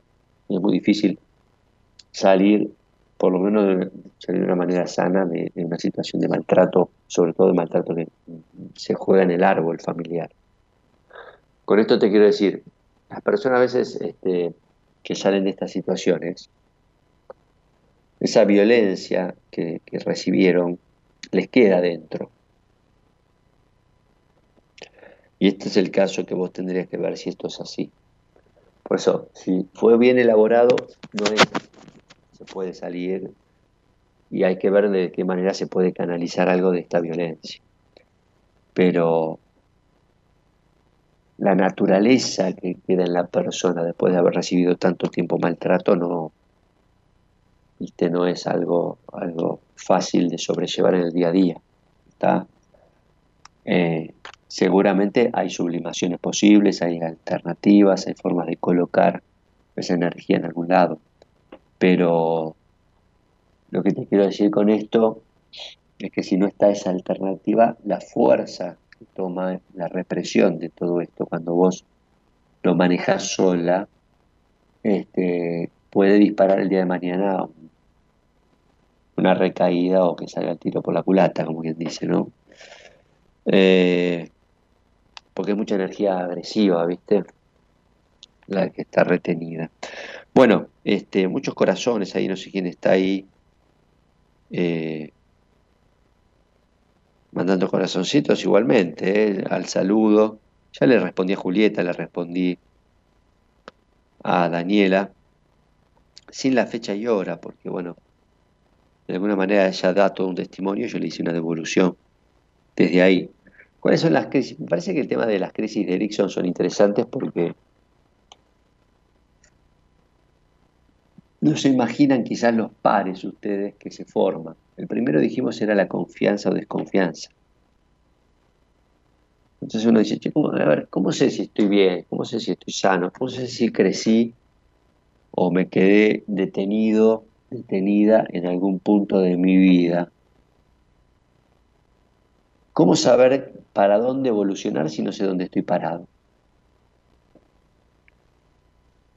esto es muy interesante. Si no sabes dónde estás parado, ¿para dónde vas a ir? ¿no? O sea, che, quiero ir para Mar del Plata. ¿Y dónde estoy? ¿Estoy en, Ushuaia o estoy en, La Quiaca? Y eh, para los que no son de acá, digamos, este, ¿no? Para la colombiana. Quiero ir a Bogotá. ¿Dónde estoy? ¿En Argentina o estoy en Estados Unidos? O sea, si no me oriento, no sé para dónde ir. Primero tengo que saber dónde estoy parado para poder plantear una evolución posible, porque digo, hasta, ¿hacia dónde quiero ir? Y esto tiene que ver con los pares, porque uno dice, che, ¿cómo sé si estoy bien o mal? Para decirlo muy, muy, muy básico. Y para saber si estás bien o mal, tenés que decir, bueno, mira, ¿cómo están tus pares? ¿Cómo estás en, en cuanto a tu confianza o tu desconfianza? Primer par. La gente se da cuenta, muchas personas llaman a la radio y dicen, yo soy una desconfiada, o no, me falta confianza en mí misma, no me animo, este, tengo miedo, no, siempre tengo que pedir una, una opinión. Bueno, ya sabes si tenés un problema en ese nivel básico. Segundo par, ya un poquito más avanzado en la primer, todavía en la infancia, pero ya más de los tres años. ¿Vergüenza o autonomía?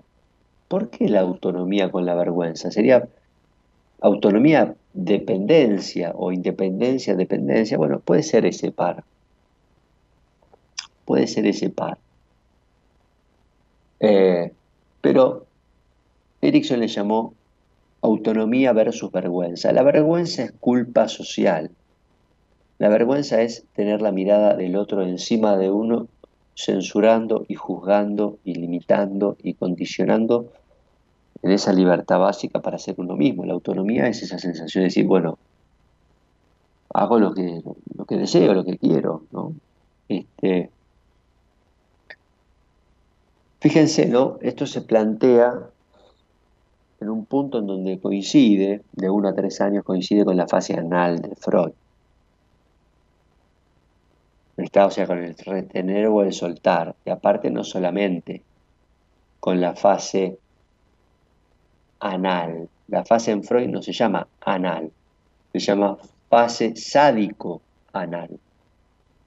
Quiere decir que la parte sádica tiene que ver con esto que recién describíamos en el mensaje de de Daniela del maltrato tiene que ver con una cuota muy fuerte de agresión y de violencia. Sádico aplicado hacia el otro o masoquista cuando es hacia uno mismo. Entonces, puede haber mayor masoquismo, que es que se culpa todo el tiempo y que se castiga, y bueno, todas las formas que toma la culpa y la vergüenza, en este caso que es el par que propone Erickson junto con la autonomía. ¿La autonomía de qué? La autonomía de poder transitar mi deseo en libertad y hacerme cargo, con responsabilidad de algo que no tiene certezas. El deseo no tiene certezas. No vivimos en una especie de programa de computadora, somos seres humanos. No es que uno más uno es dos. En este caso uno más uno es tres, como diría Cunio. Entonces, ¿no? O, hago un dibujito, diría. Este, eh, tenemos un amigo en común que, que nos divertimos mucho con, lo que sucede ahí. Pero digo, no hay certezas. Entonces, si la vida es una apuesta, en definitiva, o me enfrento a esa, esa elección y me enfrento a mi libertad de elegir y voy para adelante, o vivo buscando excusas entre la duda, la vergüenza, la aprobación del otro y qué sé yo, y que encima que cuando no lo hago y termino justificando ese no hacer, me voy a la noche a dormir y me siento culpable, culposo, con todas las formas que toma la autoagresión este, en la psicología moderna, con todos los mecanismos autodestructivos que hay. ¿Está? Esta culpa sigue incluso aún más allá de la vergüenza, en donde la vergüenza todavía está muy atada a la opinión del otro, y a la opinión del otro social, y a la mirada del otro. Y cuando uno va creciendo, ya hacia los seis años, dice Erickson, eso ya se transforma en algo que se interioriza. Imagínense que no solamente está el de enfrente, que es el padre o la madre o el hermano, que está juzgando, sino que uno, uno ahora lo tiene adentro. Ese sensor, ese, ese, ese juez, lo tenés adentro. Y lo tenés como decía Maradona, adentro y te paraliza. Hablando en serio, digo. Cuando decía la tenés adentro, Maradona decía, estás anulado, fuiste, ya está, te gané, chao. Esa es la expresión popular. Por eso, yo siempre lo voy a tener ahí arriba, en, en lo deportivo y en muchos aspectos de, de que fue un ejemplo de superación y hay muchos contraejemplos para no seguir, ¿no? Pero digo, las frases que tenía este muchacho, que coagulaban el sentido común. Y cuando Maradona decía, la tenés adentro, decía, fuiste, perdiste, te gané. Y esto es lo que tenés adentro cuando la vergüenza se te incorpora como culpa. Cuando ya tenés una culpa y cuando ya sos culpógeno, tenés el juez adentro de tu cabeza tenés un super yo feroz, diría Freud, como almácigo del, la frase completa es el almácigo de la pulsión de muerte, este, fuiste. Estás condenado en algún punto, después puedes hacer algo como para salir. ¿Cuál es el contrapunto que propone Erickson a esto? La iniciativa, el deseo, la iniciativa está del lado de la acción, el tomar algo, algo del orden de el decir la acción conjugados en un propósito, por lo menos en una iniciativa. La palabra iniciativa viene, viene, viene, excelente, por eso la eligieron. Este, de todas maneras, la importancia es no reprimir con la iniciativa. Haz lo que pueda, pero hazlo. ¿no? Haz, eh, aún en la equivocación, aún en el error, pero hazlo. ¿Quién no? El, que, no haya pecado arroje la primera piedra, decía este, la Biblia. ¿Y quién no se equivocó alguna vez? Ahora, peor este, estar opinando de la vida de otros y, este, juzgando a los demás y uno en el fuero íntimo saber que nunca se movió un ápice de donde, de donde estaba. Eso genera con el tiempo un pase de cuento, pase de factura muy fuerte. ¿Ok? Eh, seguimos en buenas compañías, hay más pares eh, para averiguar. Daniela, decíamos, Yolanda, Yolanda 21. Yolanda, bueno, vamos a levantar la carta de Yolanda, tiene pregunta. Voy a dar mientras tanto mis datos. Los que quieran hacerse el estudio natal, que quizás les interese un poco el desarrollo de hoy y la forma de abordaje con la carta, lo pueden hacer al 11 6366 14 26. 11 6366 14 26. ¿Eh? No hace falta, Daniela, la fecha, ya te di la, devolución sin fecha. Ya me hablaste del masoquismo, de la violencia. Eh, esa es la devolución. Eh, 11 6366 1426. Si no pueden seguirme en Instagram, arroba mayoral.pablo. ¿eh? el estudio de Natalia es recomendable, más allá de que podamos charlar un poquito acá en la radio, ¿no? Yo una vez me fui a hacer un estudio natal. Eh, no sabía ni siquiera con qué me iba a encontrar. Tenía 15 años, 16 años. Este, y fui. Bueno, estuvo buena la lectura, sé yo. Me interesó. No solamente lo que me decía me interesó, me interesó cómo es que desde un dibujo este tipo, en este caso era un hombre, que no me conoce, ¿no? como recién le decía a, esta chica de Colombia, este, Erika, que cuando escuche de vuelta el mensaje en la radio, que es paciente de Gaby, este, y incluso cuando lo escuche Gaby, se van a sorprender. A ver, se van a sorprender, es una forma de decir, digo, es muy loco, ¿no? Que alguien pueda decirle a alguien, la vida como viene y cómo fue y cómo está siendo a partir de un dibujo sin siquiera haberla visto una vez en la vida ni hablado. Este, entonces el encuentro con la astrología es eso. Y cuando yo tuve esa primera entrevista, tuvo, tuvo como un impacto. Imagínense que después terminó siendo psicólogo y astrólogo. Este, un impacto importante tuvo, ¿no? Eh, Digo, es muy loco, podría no haber ido a esa entrevista. Podría no haber ido a esa fiesta donde conocí a la persona que conocí. Podría no haber hecho ese viaje, podría no haber ido al supermercado a esa hora que no voy nunca. Bueno, lo que sea. La vida es una apuesta. Cuando les digo esto es, a veces hay que salir de la estructura y la vida ofrece ofrece permanentemente. La evolución es eso. Ahora, si estamos siempre con lo mismo, con el mismo estímulo, con la misma rutina, con la misma vida, con los mismos horarios, con lo mismo, la misma actividad, el mismo trabajo 30 años, ¿qué evolución puede haber? Y hay gente que escucha la radio y por eso maestras este, desde los 20 a los, hasta los 55 que se jubilan. Y está muy bien. Ojo, en ese caso, yo ahí valoro la experiencia interpersonal, ¿no? Este, es mucho más rico 30 años de docente que 30 años frente a un torno. A ver si se entiende. Por lo menos la experiencia humana cambia y enriquece. Ahora estar 30 años frente a una máquina este, y medio como que te anula, la verdad. Y lo digo respetando todo lo de todos, pero principalmente por experiencia, porque hay gente que me ha llegado que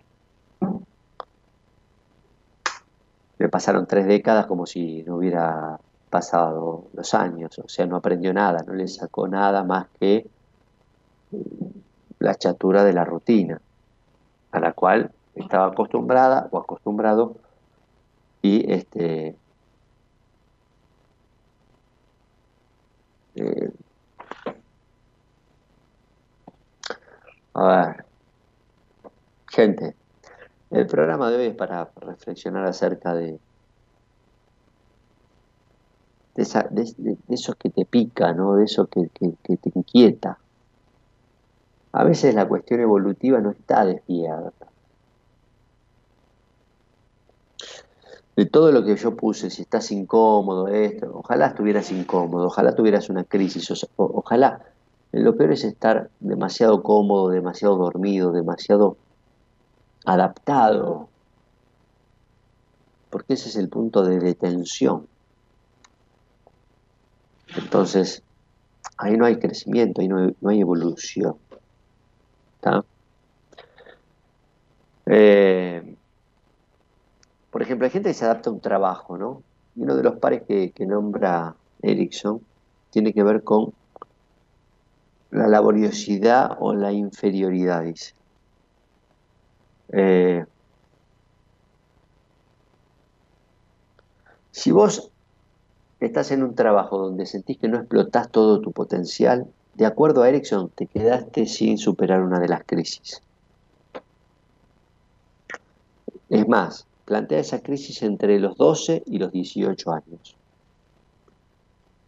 ¿Por qué los 12 y los 18 años? Porque ahí está la adolescencia en donde se plantea la transformación del niño al adulto.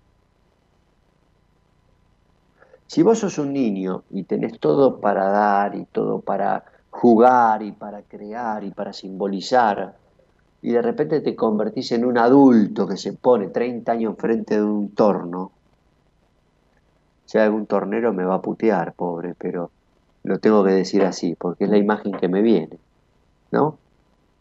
Este, porque tengo que representar algo que sea una actividad frente a una máquina, ni siquiera frente a una persona, ¿no? O sea que no, no, te enriquece ni, ni en lo más mínimo por más que sea desafiante la pieza que tengas que hacer, este se termina transformando en una rutina. Entonces, este, y yo lo digo porque hice tornería, en la secundaria tuve tornería, y es, divino, es divino un rato. Lo llevo hace más de un cuatrimestre, me, me, este, agarro un alambre de púa y este, me cuelgo del techo, eh, y no del cuello. Pero bueno, lo que quiero decir es eh, decía Erickson, el proceso de evolución de la niñez a la adultez está, en medio está algo que todos sabemos, la adolescencia. ¿Qué se produce en la adolescencia? Una transformación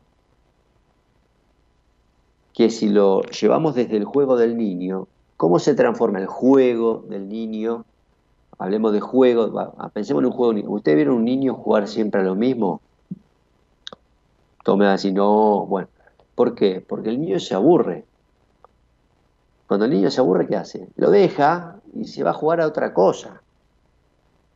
Fácil, el niño no piensa, no dice, no, la indemnización. Pará, ¿cuánto tiempo jugué con el camioncito? No, pará, me tienen que pagar para que el camioncito me lo devuelva. No, el niño se aburrió y se fue. Y se fue a jugar qué sé yo, a tirar piedritas a, la zanja, a la laguna, donde sea, o andar en bicicleta. Entonces, el juego del niño, de grande, uno se transforma en el, trabajo del adulto. No es esto de que el adulto tiene que seguir jugando, ¿viste? No, porque el, niño, este, no, no, el, juego del niño es el trabajo del adulto. No es el juego del adulto. No es que el adulto se la tiene que pasar de timba o, o, qué sé yo, o armando rompecabezas para, para, para, seguir siendo niño. No, no. La transformación, pues eso hay una evolución. La actividad que uno hace en el juego se tiene que aplicar en el trabajo. ¿Qué pasa si juego 30 años a lo mismo? Imagínense un niño jugando 30 años al autito, ¿no? Todos los días agarra el mismo autito y lo tira, ¿no? O, a la bolita y la emboca, y la saca y la tira y la emboca, y la saca y la tira. la... Parece el Fordá freudiano, ¿no? Es una cuestión de no inscripción, como que hay algo ahí que es traumático. Justamente el juego viene a otro lugar, viene a procesar lo traumático, a simbolizar otra cosa. Bueno, el trabajo es lo mismo, decía Freud. Si hay trabajo, tenemos mucho menos riesgo de patología. ¿Y por qué decía eso? Porque Freud quería que toda la gente sea este, funcional a la, a la edad industrial y al desarrollo tecnológico. No, porque entendía el trabajo del hombre como algo que le aportaba algo más que ir a hacer una actividad rutinaria para que le dé dinero. Lo tomaba como algo creativo, como algo donde la persona podía poner deseo, pasión, qué sé yo, lo que sea. Entusiasmo. En un trabajo rutinario y de muchos años eso no pasa. Entonces, está muy bien que este, Erickson plantee el par laboriosidad, inferioridad, porque en realidad la persona que se queda ahí se queda inferior. Inferior a quién? A nadie, a sí mismo, a su potencial. Si yo puedo dar un 100, me quedo en un 30 y te quedaste inferior. A eso se le suman otras teorías que dicen que después la cabeza te pasa factura. ¿Está? Entonces, hablando de evolución, el área laboral para los adultos que están escuchando es fundamental. A lo que te dedicas. Si lo que te dedicas no te llena más que el bolsillo y lo haces solamente por la plata, no te sirve. No te sirve. O hay que buscarle una vuelta muy fuerte para que la parte salúdica del niño se transforme en la edad adulta en otra cosa que no sea, como te digo, armar este, solamente avioncitos de, de ¿viste?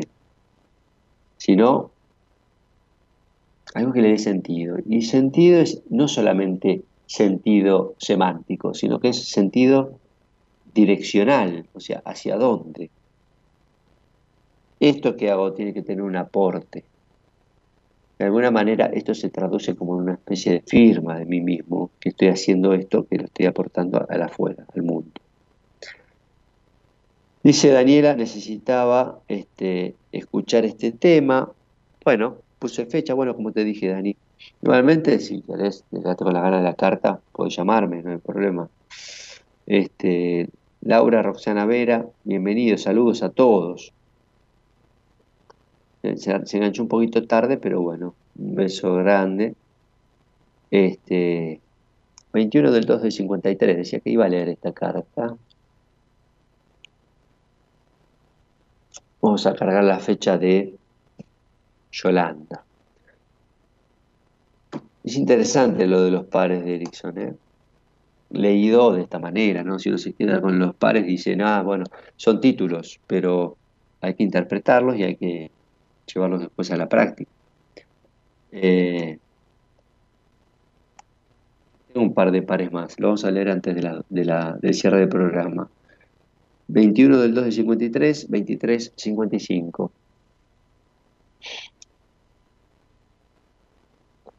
Bien, vamos a levantar un poquito Ahora voy a cambiar acá, voy a hacer algo más dinámico. No es tanto lo que traigo, sino qué me propone la, la, la época. Hay dos formas de leer la carta que cuando hacemos el estudio lo vemos.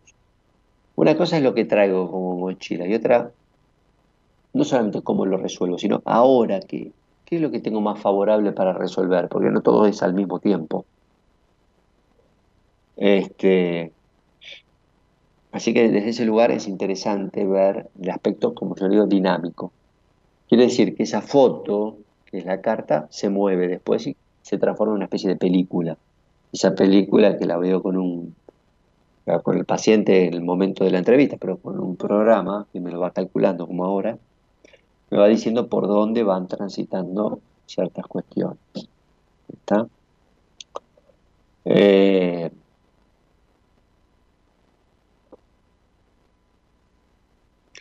así que bueno, es lo que estoy mirando ahora en este caso de Yolanda. Primero Yolanda, la, típico de la época, vas a tener la prueba de la materia, con lo cual te vas a poner este, un poco tensa por, por, limitaciones materiales, económicas, pero principalmente por esto que decíamos recién. Hay un montón de recursos seguramente que no estás explotando en vos.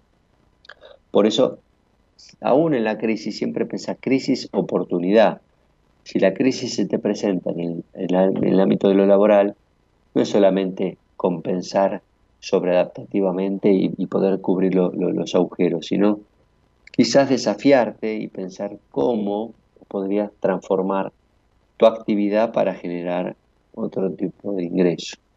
Esto va a ser lo primero. Después va a venir una oposición, decimos nosotros, un Urano en las casas mentales, que eso genera una tensión. O sea, vos vas a arribar hacia finales del 24 una tensión emocional muy fuerte. ¿eh? Un estrés muy fuerte, una situación de, no digo inestabilidad, pero sí de cierta confusión, ¿no? Este, si no aprovechas este periodo del 24 hasta el octubre, noviembre, es posible que te empieces a confundir y que los nervios vayan aumentando, la tensión vaya aumentando y que, bueno, en definitiva, termine generando esta crisis con ganas de directamente, ¿no? Ya salir de donde estás, de evolucionar hacia algún lugar superador. Es una carta que en la vida te puede haber dado mucha sensación de encierro y una necesidad de salir, de transitar tu vida en otro lugar, quizás incluso más allá del lugar de origen donde vos naciste. Es una carta un poco así, ¿no? Como esa esa sensación de que te hubiera gustado volar y te hubiera gustado emigrar a algún lado, este, y como si las circunstancias o el tiempo, la familia, o que siempre faltaba algún factor para resolverse que te impedía este, hacer esa salida, ¿no? Es como, justo que iba a hacer esto, se me dio esta otra cosa que me ataca 5 o 10 años más. Y es muy probable que parte de eso tenga que ver con la crianza, con los modelos familiares que le daste, que no te enseñaron justamente a transitar esa libertad. Así que todo lo que se te da en el afuera termina siendo un poco una justificación y algo que uno mismo, sin darse cuenta, elabora. ¿eh? Uno mismo se genera las situaciones limitantes en el afuera para tener la justificación de no hacer lo que tiene que hacer. Este, buenas noches, dice Pierre Pamela. Buenas noches, ¿cómo estás? Bueno, vamos a con algunos pares más, así les, cierro la info, es muy interesante. Decíamos el último par que era este, esta cuestión de la laboriosidad y la inferioridad, donde uno se presta en, esos, esas actividades a buscar un sentido a lo que hace. Eh, y en esto uno, puede hacer, ¿no? Y uno puede, supongamos, ¿no? Uno hace algo y por ahí es para otro, y uno se encuentra en eso, ¿no? Entonces da para acá, da para allá, el reconocimiento del otro empieza a venir. Ahí lo que puede venir es una confusión entre lo que uno hace por uno, para el otro, y lo que uno hace para los otros directamente, que es una diferencia sutil pero interesante. La confusión de roles se da en en esa especie de, esto que hago para quién es. Está como uno aún en la adolescencia se termina diferenciando de aquellos para los cuales hizo mucho tiempo. Hacer para el otro en este caso es buscar su aprobación, buscar su amor. Eh, cuando uno es chico busca el amor de los padres, hace las cosas para agradar. Cuando uno empieza a ser adolescente empieza a decir, bueno, pará, no quiero hacer esto que quiere mi mamá. Entonces empieza a ganar una autonomía, pero por otro lado se le empiezan a jugar las amenazas de perder el amor o la aceptación o la aprobación de la madre o el padre. Entonces, este, desde ese lugar, uno empieza a encontrar su identidad contra los padres. Y contra, siempre lo, recalco porque me encanta, este, es en contra como en oposición, pero también contra, como si uno se apoyara contra un árbol. ¿Vieron? Cuando uno se apoya contra una pared uno busca un apoyo, se apoya contra. Eh, entonces, en la adolescencia esta cuestión de tener a alguien en contra es muy importante. Por eso los padres no pueden ser amigos de los hijos. Para eso tienen los amigos, los padres son los padres. Entonces estar en contra este, tiene esa función de poder dar ese apoyo y a su vez poder confrontar y poder encontrar esa propia identidad. Entonces los roles cambian, no es lo mismo una relación de un hijo con un padre siendo hijo niño que un hijo con un padre siendo un niño adulto. Y también se transforma la relación de los padres con los hijos. Por eso a muchos padres les cuesta que los hijos crezcan. A muchos padres les cuesta, les cuesta que los hijos emigren, que se vayan de la casa. Los quieren retener. Aunque sean de 20, de 30, de 40 años a veces. Bueno, pero bueno, le doy todas las comodidades, pero quédate acá, ¿no? Se le juegan muchas cosas a los padres ahí, desde las propias soledades y las propias faltas de realización hasta el tener que enfrentarse a veces con una pareja que no es funcional y que el hijo o la hija funcionaba ahí como un distractor o una especie de, tercer elemento, dándole la vida a la hija y al hijo también, obviamente. Este, así que es muy importante esto, ¿no? De buscar el rol y que ese rol no sea un rol alienado a los deseos de los padres, que sea un rol alienado al propio deseo, mejor dicho, que no tenga ningún tipo de alienación, que sea una identidad. ¿eh? Una identidad dinámica, en permanente cambio, en permanente evolución, justamente, pero que se empiece a diferenciar de estos deseos y de estas tensiones generadas por la familia de crianza y por los padres en particular. Padres, hermanos, a veces. Bien. Cuestión ya más adulta, la cuestión de la, la posibilidad de tener una, un compromiso con uno mismo y de poder encontrar con quién este, compartir, sobre todo las cuestiones más interesantes a nivel íntimo, tenemos una doble vertiente en la edad adulta, las dos, las dos tensiones que tienen que ver con la parte más íntima y privada y con la parte pública. La parte pública con la cuestión de poder socializar, de poder integrarse, de poder pertenecer sin dejar de ser uno en esa identidad que se formó en la crisis anterior, y la cuestión privada en esa posibilidad de tener, este, bueno, justamente, ¿no? esa, esa, esa, intimidad con alguien, el poder elegir y poder hacer funcionar principalmente la relación de pareja. ¿eh? O que con quien uno elija vivir esa intimidad. Eh, muchos temas con esto. ¿Eh? Muchos temas con esto salen en la terapia permanentemente. Esa posibilidad de desarrollar esa intimidad sin culpa y sin el arrastre de todo lo que les venía diciendo de las, de las etapas anteriores. ¿Está? Este, por eso eh, aparece esa tensión entre lo privado y lo público, porque de alguna manera la representación de lo privado a nivel familiar es justamente lo intrafamiliar, principalmente a veces ligado a la función materna. Y lo de afuera es lo extrafamiliar, lo social, y más ligado a la función del padre de cortar con eso y sacar a la hija o al hijo de ese lugar para que pueda vivir autónomamente su vida adulta afuera. Entonces, estos dos pares de tensión social íntimo y dentro de lo íntimo íntimo aislado o íntimo socializado, ¿no? Porque el íntimo aislado está muy cerca de lo incestuoso. Pero bueno, y de eso da para hablar en, otro, en otro ámbito, pero digo, hay una intimidad que se, que se puede vivir también de manera patológica. Y lo mismo sucede este, con la capacidad de, socializar y, con la capacidad de integrarse uno en el afuera grupos con la, digamos, el padecimiento que genera muchas veces el quedar excluido.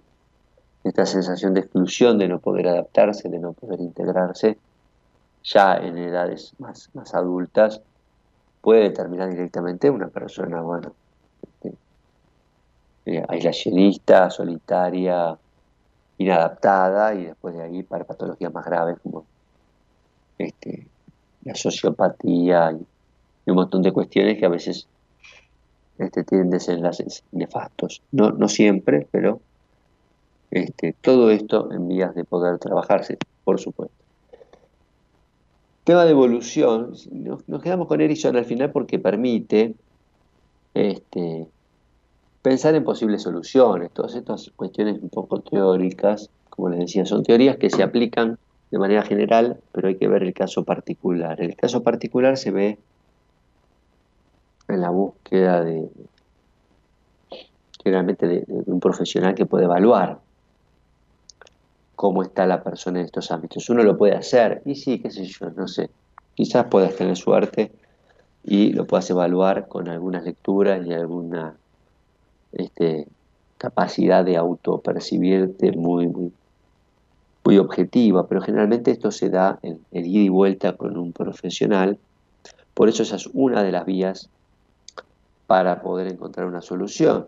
El trabajo en uno mismo está, por supuesto, entender esto, escuchar un programa, repasarlo, revisarse, está, darte cuenta qué tipo de relaciones estás teniendo, cómo te vas sintiendo, hacer un sinceramiento en esto, ¿no? Este, y sobre todo no quedarte. No quedarte porque era el tema nuclear de hoy. Yo les decía, eh, más que hablar de evolución e involución, yo hablaría de evolución o estancamiento. O sea, yo pongo el énfasis en la palabra estancamiento porque la gente no se da cuenta si está involucionando o no tenés que llegar muy al pozo, ¿viste? Para darte cuenta, che, la verdad que estoy peor que nunca, ¿no? Generalmente la gente no se da cuenta. Se da cuenta si está quieta, sí. Es más fácil darte cuenta si hace años que venís en el mismo lugar estancada, o repitiendo las mismas relaciones, o con el mismo trabajo que no te llena, o este, no pudiendo salir de la familia que hace años que estás este, atrapado. Bueno, estas cuestiones son más fáciles de ir viendo. ¿está? Entonces, dado eso, el proceso evolutivo está en poder revisar y cuestionar estas cuestiones justamente con un proceso este, acorde. Bueno, hicimos buenas compañías. Este, mis datos para una entrevista ahí están en, el chat, este, pero los que están escuchando y no tienen acceso, les digo 11 6 366 14 26 acuérdense que pueden darse una oportunidad, la vida es una oportunidad. Este, ni hablamos de los niveles de evolución a nivel personal, físico, espiritual, mental, eh, pero bueno, eso, será este, tema para otras charlas. Eh, 1163661426, le decía, ese es mi teléfono. Los espero a los que quieran mandarme un mensaje, una consulta o directamente hacerse el estudio. Desde mañana voy a estar con todo gusto contestando sus mensajes. Agradezco su presencia, la participación de la gente en los chats, en los este, llamados. Y quiero saludar a Gerardo también que estuvo en la producción, Gerardo Subirana, gracias. Este, nos vamos con un temita. A ver, Gerardo, ¿qué preparaste para el cierre? Vamos a ver. Ahí está. Hicimos buenas compañías. Mañana más buenas compañías con Daniel Martínez. Noche de miércoles. A esa persona que dijo hola Daniel. Mañana tienen la posibilidad de ver a Dani Martínez en vivo Buen descanso, Cristina, Pierre, Daniela, Laura, todos los que estuvieron en buenas compañías, Yolanda, Héctor, Julieta, Carlos, Erika y toda la gente que hicimos hoy buenas compañías. Un beso grande, será hasta la próxima. Gracias por estar ahí. ¿eh? Buenas noches. Chao. Lejos del altar mayor, en el velero pobretón de una botella, despójate del añil, redil del alma de nardo con camisa. Devuélveme el mes de abril, se llamaba.